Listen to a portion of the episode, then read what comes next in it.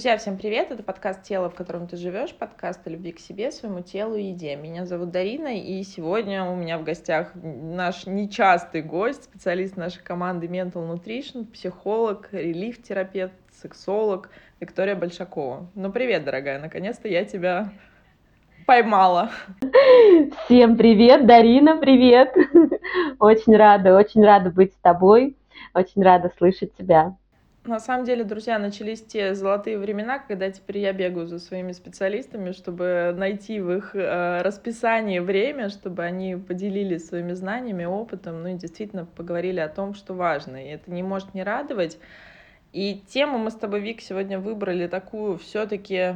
Вот, друзья, я говорила, что отношения с едой — это самые наши интимные отношения. Но вот секс, и это, кстати, наша вторая физиологическая потребность, друзья, которую мы, видимо, всячески в себе гасим, она вторая, наверное, первая все-таки по табуированности, да, потому что это как-то так или иначе касается каждого, но всегда вокруг нее столько каких-то мифов, недосказанности, какой-то такой сакральности. Прежде всего потому, что все равно хоть мы с вами и пережили, и сейчас мы живем в мире каких-то свободных отношений, как-то мы все очень быстро меняем партнера, если нам не подходит, меняем, я не знаю, все что угодно, собственно, в своей жизни, но тема секса и все-таки наше постсоветское советское прошлое дает как-то о себе знать. И сегодня бы мне хотелось поговорить с тобой на тему скованности в сексе. Я не знаю, насколько, вот ты мне как сексолог расскажешь, насколько это больше присуще женщинам, вообще откуда растут ноги.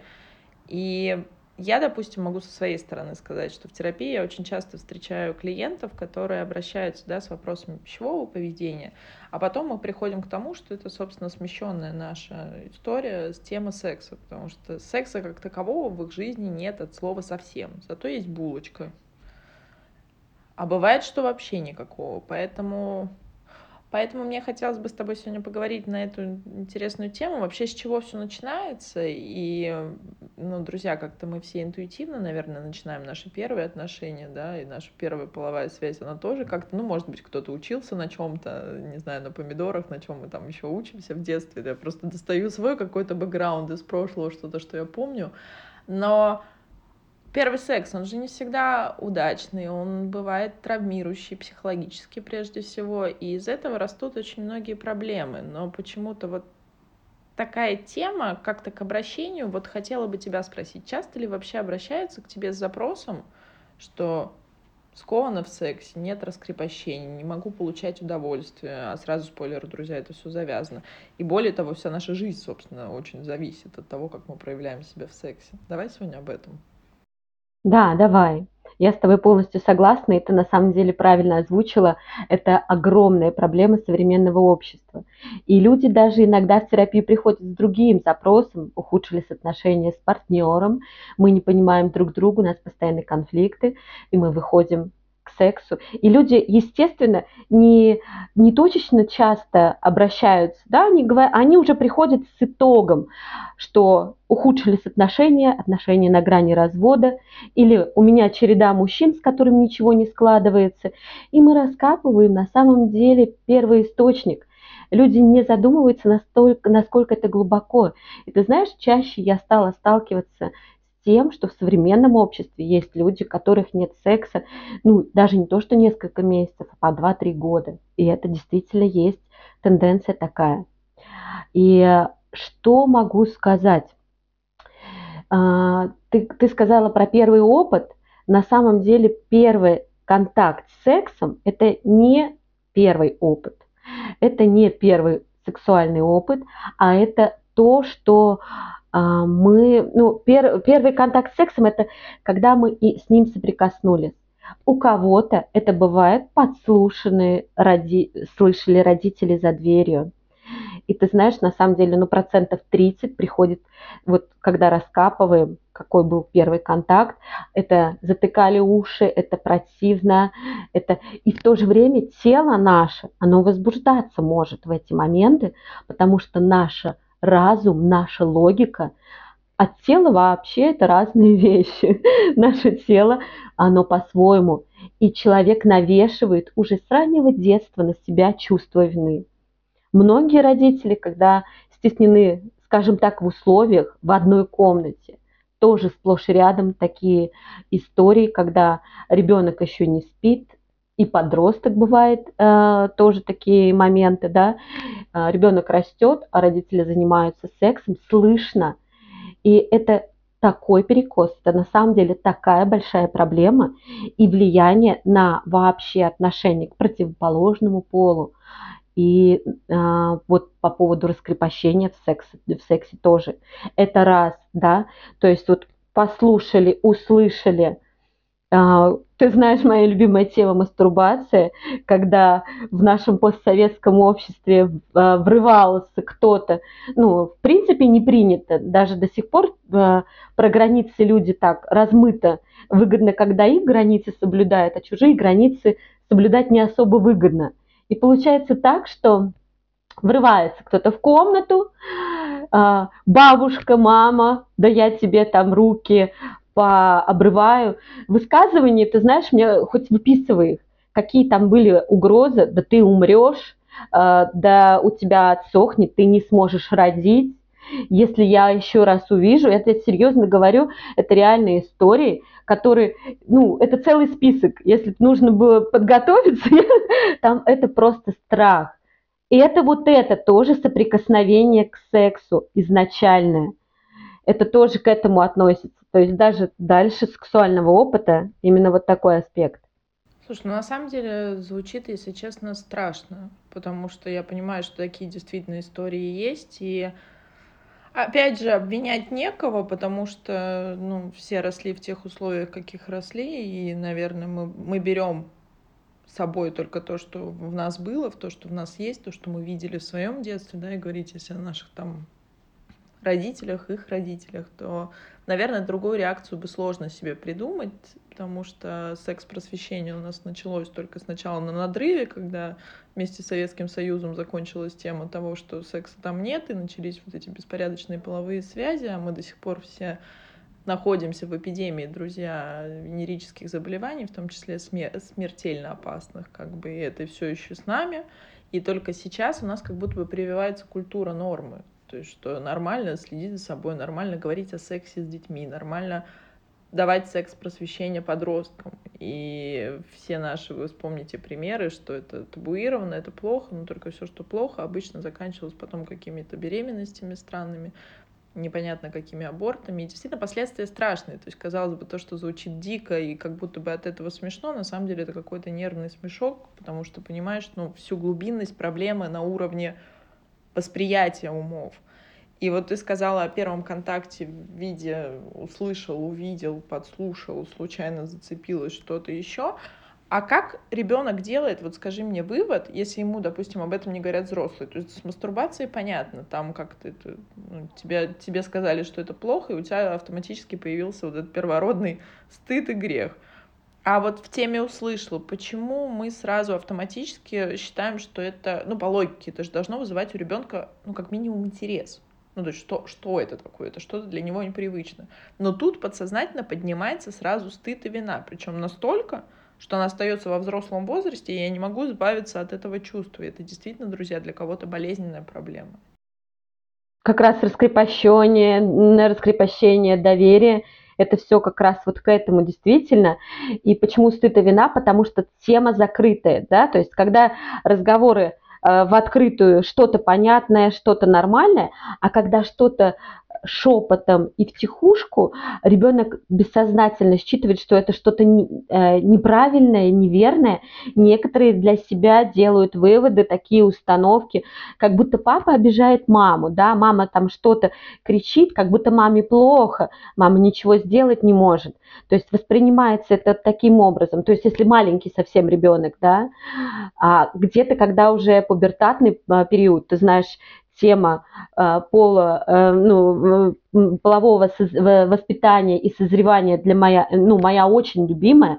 Я очень люблю э, вообще эту тему развивать, чтобы было здоровое общество. И здесь как раз в этот аспект входит то, что подросток, например, если он услышал родителей, и у него он возбудился, и у него, да ладно, ты, это нельзя, это неправильно, то есть вот это чувство вины навешенное, и оно бессознательно, он это же не анализирует, ах, я такой секой, да, а, я возбудился от звуков родителей на маму, да, там, то, что ходили мамы, а, часто мамы бывают, ну, там, в трусах и в лифчике, да, просто по квартире ходили, там, при подростки, которые противоположного пола. Ну, мамы такие раскрепощенные, да, но не в том они раскрепощенные.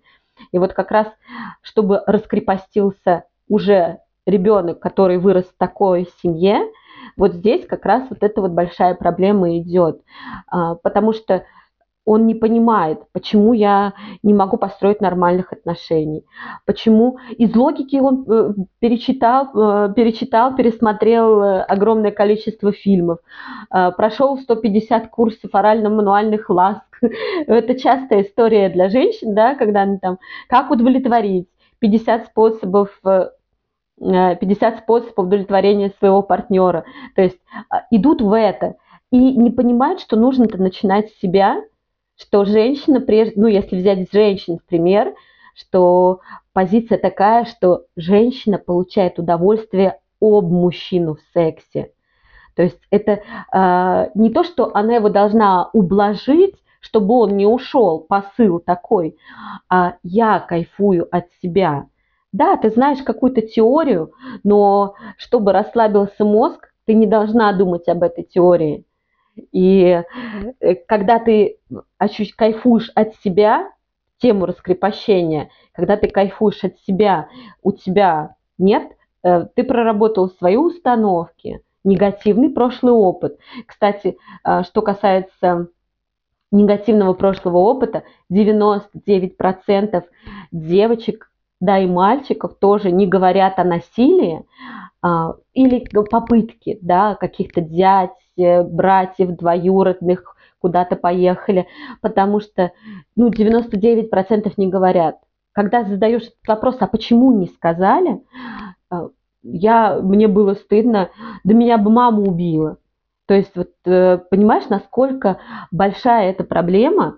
Как, конечно, в взрослом возрасте сейчас акцент на реализации, на заработке денег, на э, построение такой вроде как идеальной картинки семьи, но если копнешь во многие семьи, то есть многие вообще не занимаются сексом, а многие живут как друзья, то есть и вообще в принципе этого влечения нет. А если половая конституция у партнера более сильная или у партнерши более ну, потому что надо, секс из надо, да, то есть сексуальный стимул такой не из того, что я хочу. И вот это как раз вот про тему раскрепощения, о том, что а, мы навешали на себя установки, и когда мы задумаемся о себе, о своей сексуальной жизни, мы должны понимать, да, и спросить себя, а это чье?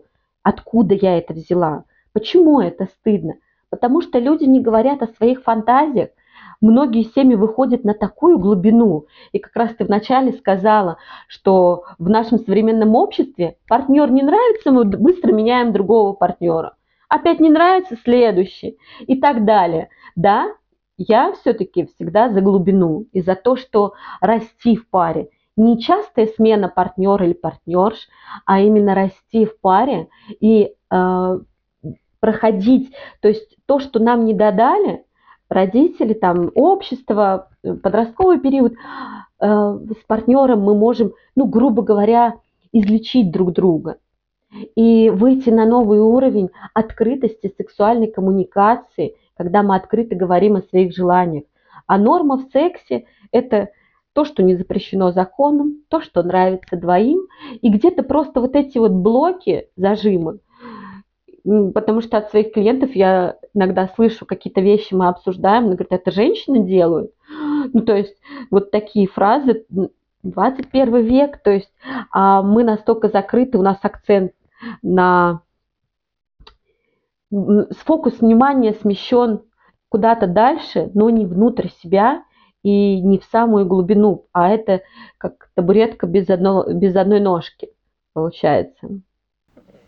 Ну, это же как раз про то, что нам всегда проще искать что-то вовне, и я не случайно тебе сказала про смену партнеров, потому что как только доходит вопрос до близости, мы как немножко нарциссически раненое общество сразу бежим искать какие-то новые отношения, где можно еще играть какие-то роли, маски, чем... Это действительно, друзья, проще. Я всегда говорю, что это проще, чем разбираться в себе, потому что если вам говорят, что та же психотерапия это как-то про весело, легко и просто, ну это не всегда так, потому что мы работаем с живым человеком, мы работаем с собой, мы работаем с психикой. И говоря про тему секса, я знала, что э, завязав ее с тобой, там будет много действительно таких травмирующих и пугающих вещей, тоже насилия, о котором действительно много. Это сейчас как-то начали более-менее, я тоже смотрю в соцсетях, многие начали говорить о насилии, где-то это хайп, где-то это действительно, ну, как некий такая исповедь, потому что человек живет с этим, живет с этим всю жизнь, и опять же, вы помните уже, у нас прокачанные слушатели, что это способ психики заморозить, контейнировать, куда-то спрятать, убрать, как будто бы этого никогда не было. Но только фонит оно все равно. И как любит говорить психолог нашей команды Валерия Сурова, что если вы оставите что-то там, еду спрячете в холодильник, который уже испорчен, то все равно запах рано или поздно появится. То есть сколько бы оно там ни лежало.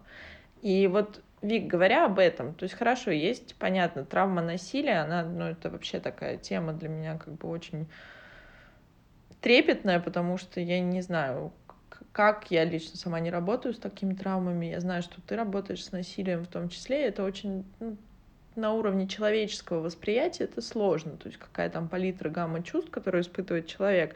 А вот если на простом, на более бытовом уровне, окей, у нас привито с детства чувство вины и стыда, у нас есть насилие, факт. А что еще может быть? То есть каким образом вырастает женщина, и она, по сути, фригидна? Ну, то есть вот э, я вспомнила фразу, пока ты говорила от одной своей знакомой, как-то это был случайный ужин в компании, и муж ей говорит, уже все были под бокалом двумя-тремя вина, и он ей сказал, ну это была потрясающая фраза, мы, конечно же, смеялись, но если так разобрать, то это как бы очень грустно, потому что это показывает большинство наших семей, друзья, нашей страны. Он ей там крикнул как-то, ну, условно говоря, пусть она будет Аня, Аня, я секса хочу. Она так поворачивается спокойно с бокалом, говорит, дорогой, а при чем тут я? И вот эта фраза, как будто бы все посмеялись, то есть это было так для красного словца, но на самом-то деле это так и есть. И вы вспомните, откуда все эти анекдоты про нашу головную боль, про эту мигрень или про что-то еще. То у нас голова, то у нас что-то еще болит. Ведь за этим же тоже лежит. То есть либо Тут несколько вариантов. Либо тебе партнер, в моем понимании, ты меня поправишь как специалист, либо тебе партнер не подходит полностью на уровне физиологии, на уровне психологии, и ты его просто, ну, фактически, друзья, не хочешь, либо, как бы, соответственно, у тебя есть какой-то страх. То есть понятие иначе в моем мире, как будто бы это какой-то, ну, немножко инвалидизация. То есть это наш первичный инстинкт. Мы же с вами есть хотим, мы с вами пить хотим, но как-то секс интуитивно нас подводит к тому, да, это продолжение рода, но это еще и огромный пул удовольствия. А мы как-то вот в какой-то момент погружаемся в момент, что если детей, собственно, не планируется, то и секс как будто бы становится не очень-то нужен. Как вот здесь? Угу.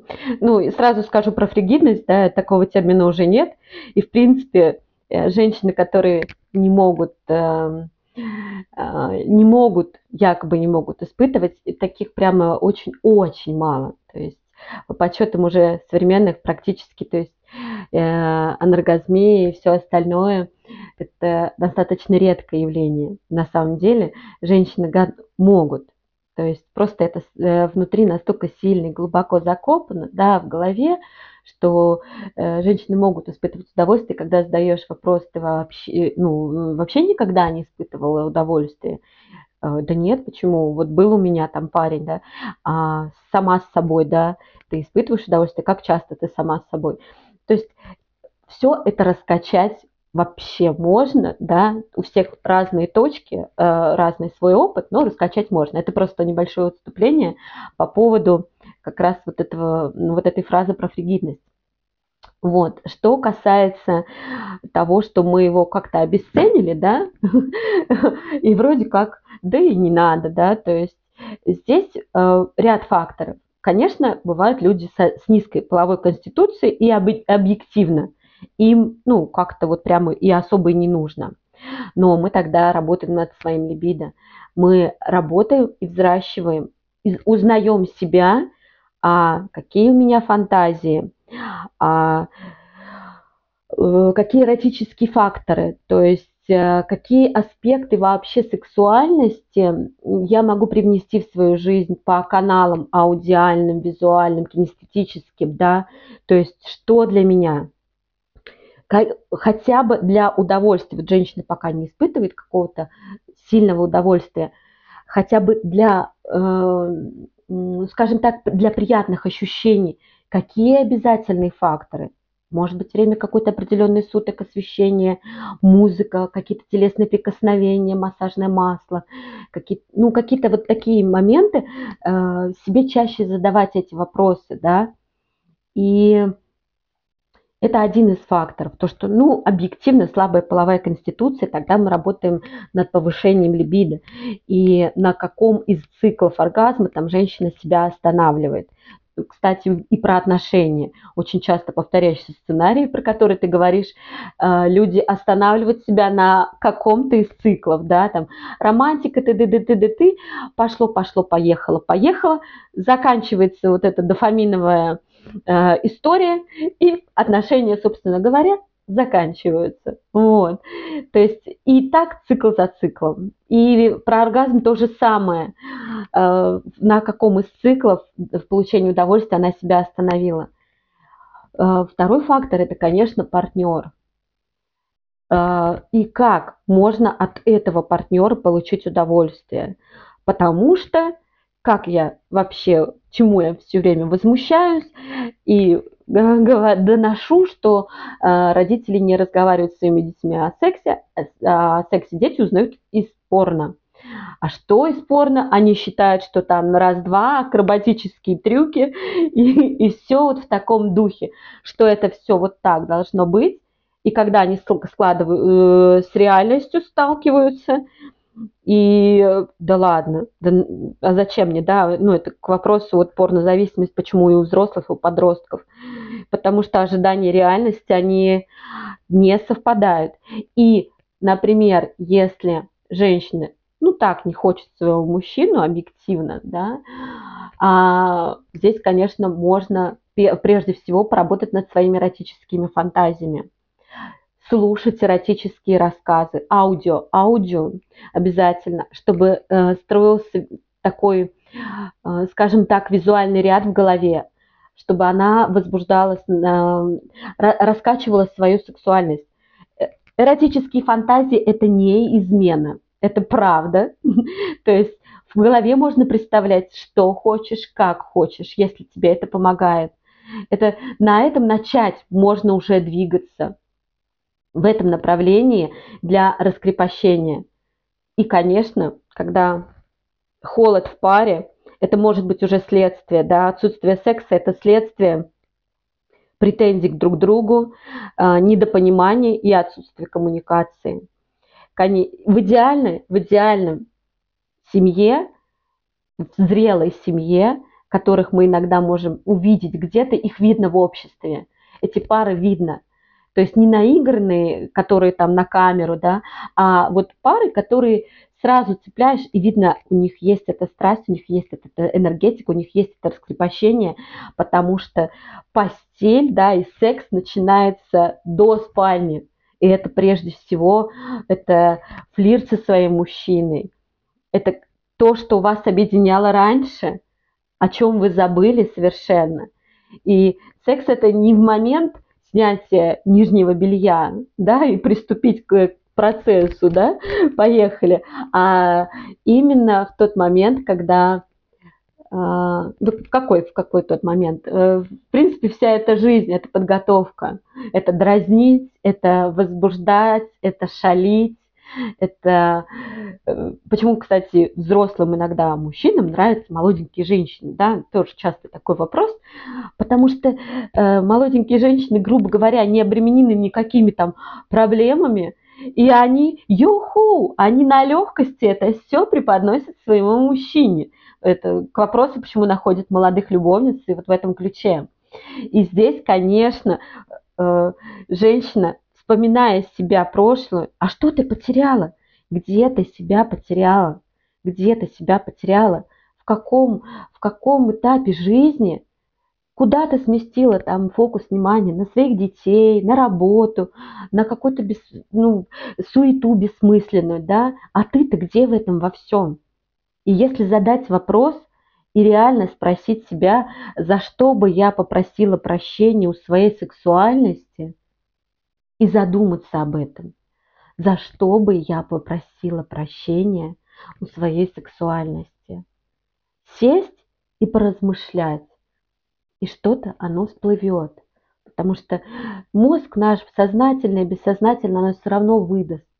Ты можешь логикой, не, ну, логику мы, конечно же, отключаем, а вот если искренне себя спросить, не обманывать себя, где ты себя растеряла, где ты себя растратила, ради кого, фокус внимания там, на мужа, чтобы не ушел.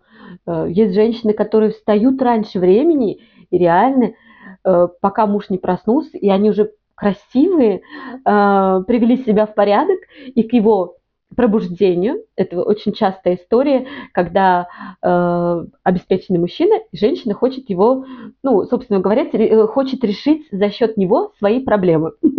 И, то есть, она не то, что себя любит, она такая самодостаточная, классная, но это такая манипуляция, и женщина опять забывает про себя и фокус на мужчину. То есть постоянно фокус на кого-то, а не на себя, не на свое тело, не на свою сексуальность. Где эти танцы, где эти массажи, да? где это вообще чувственность, как мы принимаем душ, спросить себя, как, как в армии, да, он сполоснулся там и пошел, да, как мы наносим крем на свое тело. Когда мы наносим крем на свое тело, мы занимаемся любовью с собой. Это ритуал. Мы можем прикрыть глаза и наслаждаться этим процессом и реально отключаться, пусть весь мир подождет. Дарина, понимаешь, когда ты осознаешь, что э, ты себя где-то потеряла и ты была огоньком, а этот огонек превратился в тлеющую щепку, э, здесь понятное дело, да, э, вопросы нужно задать себе, не обманывать себя.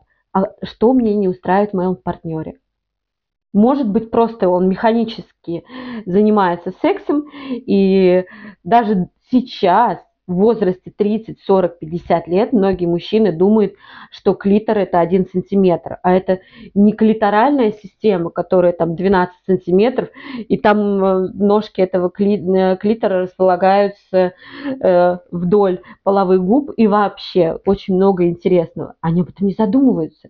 Они начинают теребить только головку, да, это то же самое, что если женщина занимается с вами оральными ласками, и только головку вашей вашего члена обихаживает, скажем так. Все, остальная зона для нее ствол, яички, мошонка, все это хрень, да, только головку члена. То есть, а мужчины до сих пор так думают, и понимаешь, и это огромная проблема, потому что, а когда женщину спрашивают, ну, поговорите с своим мужчиной, она говорит, а я не знаю, что я хочу, а я не знаю, что мне нравится. И она реально не знает, она себя никогда не изучала. И вот важно изучать себя, потому что столько крутого наше тело знает, столько эрогенных зон, кроме стандартных, в нашем теле есть, которые спят, что просто мы об этом не думаем и не забываем, ну и даже не знаем себя. То есть, чтобы поговорить с партнером о сексе, нужно знать, конечно, себя. Ну так, Вика, а откуда мы должны знать, нас где-то этому учили? Вот это ты благ, благую сейчас э, несешь миссию, занимаясь просвещением. Но действительно, друзья, это важные вещи. И, ну, собственно, я не знаю, наверное, надо было очень сильно как-то интересоваться сексом, чтобы много о нем читать, действительно изучать, потому что, ну, в моем мире как-то все происходило интуитивно и происходит. Но суть-то остается, я абсолютно согласна с тобой, что мы себя не знаем. Я не знаю, какой я аромат люблю, ну, условно говоря, как, какой я массаж люблю, какое масло люблю, а какая мне музыка больше нравится там, а как бы я хотела. И ты сказала про тело и про наслаждение. Друзья, ну до сих пор у нас мы очень много комплексов отведено той части, что я не могу раздеться перед мужчиной. Это очень частый запрос в терапию.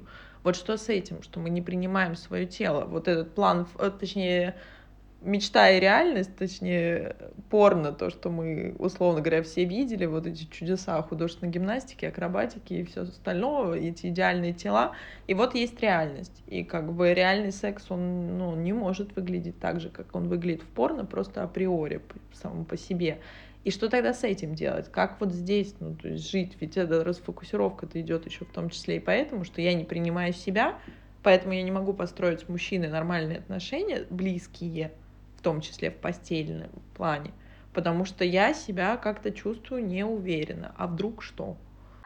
По поводу того, что не принимаем свое тело. Конечно, хотелось бы сказать какую-то простую фразу, и вы сразу бы начали его принимать, но, но смотри, здесь, конечно, проблема чаще всего глубже.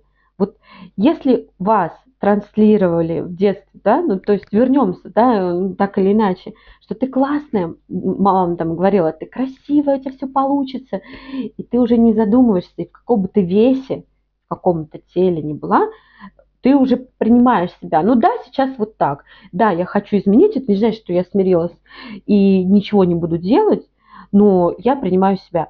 Но бывает же так, что женщина в партнерстве, кстати, да, и мужчина ей транслирует, а тебе бы надо похудеть, а тебе бы, ой, а у тебя здесь вот это не так. И бывает, ты знаешь, на самом деле не зависит от а, веса или роста или еще каких-то пропорций, да, прямой груди. А, зависит даже, бывает, красотки, а им вот партнеры чтобы повысить свою самооценку, свою ценность, они обесценивают своих партнерш, и а, у нее реально это все закрепляется. То есть если у нее не было внутренней опоры, то есть у кого есть внутренняя опора, от нее отлетает, э, как от стены, да, как в теннисе. Все сразу отрикошетило. Вот эти все. Да, ну, ты это не ко мне, да, мне можно это не рассказывать, на мою ценность это не влияет, я знаю, что я классная. А если у нее уже была самооценка низкая, то этот, ну, например, партнер, он также ей подтверждает.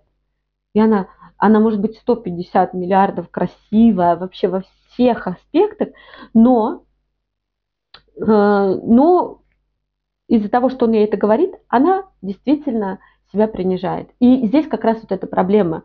А еще минус 2 сантиметра, а еще минус 3 килограмма, и тогда я начну, э, начну строить жизнь, э, и тогда он меня полюбит, и тогда я э, ну, как бы стану достойной. И все вот это вот в этом ключе. Это все про самооценку, Дарина. Это у нас, конечно, другая тема, и она очень обширная. Это про свою ценность, свой внутренний стержень. И ты сама прекрасно знаешь, красавицей, э, если ты как, по каким-то э, эталонам, да, ну, сейчас так инстаграмные эталоны, да, насколько я понимаю, вот, по каким-то инстаграмным, э, инстаграмным эталонам ты не красавица, да, ты уже себя там начинаешь сравнивать.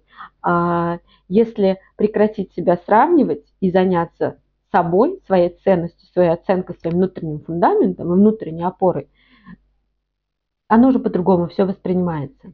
Ну да, Вик, собственно, все и строится на внутренней опоре, какого бы ни было запроса, с каким бы запросом к тебе не приходили клиенты, мы все равно возвращаемся туда, то есть к себе, то, от чего мы пытаемся убежать. А касаемо конкуренции, ну, действительно, как я люблю говорить, это гонка длиной в жизнь, которую, собственно, невозможно выиграть, потому что всегда кто-то найдется красивее, стройнее, умнее, мудрее, тот, кто лучше готовит котлеты, и самое главное, абсолютно точно, друзья, кто-то всегда окажется моложе.